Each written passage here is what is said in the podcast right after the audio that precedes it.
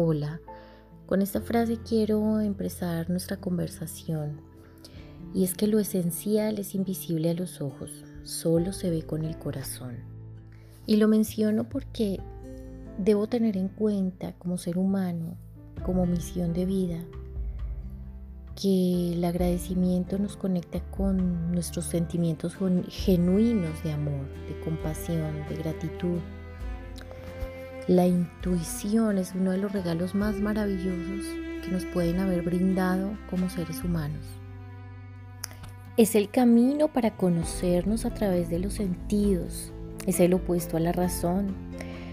Nos permite conectar con el ser y lo divino, encontrando las respuestas que necesitamos. Tenemos cuatro planos donde podemos identificar nuestra misión o nuestra intuición, porque la intuición, valga la redundancia, hace parte de nuestra misión. Eh, los encontramos en nuestra voz interior, en nuestros sueños, en nuestras emociones o las sensaciones físicas. Vamos a hablar un poco de cada uno. De la voz interior, ella se comunica de manera amorosa y compasiva Obsequiate un espacio de silencio, escucha, pregunta, estar atento.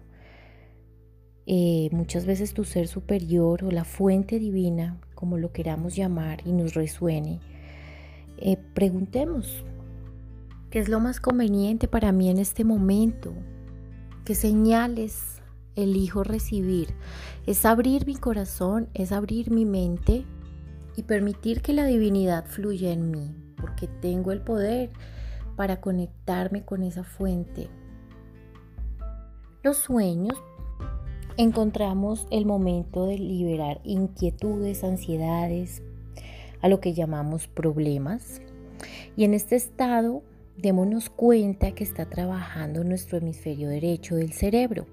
Aquí se empiezan a manifestar las ondas delta.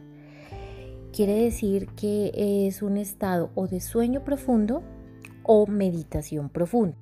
Equivale a lo mismo.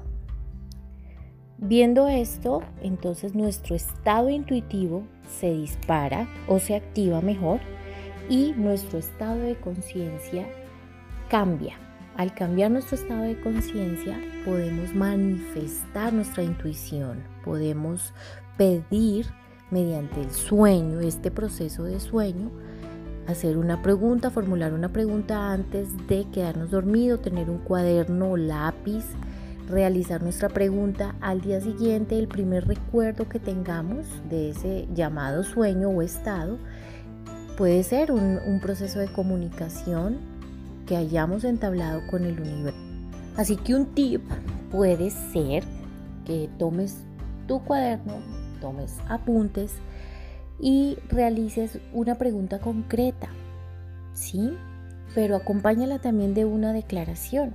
Puede ser, yo soy un ser espiritual que elige vivir una experiencia humana desde el amor profundo del corazón y del ser. Ok, nuestro tercer plano viene siendo entonces las emociones.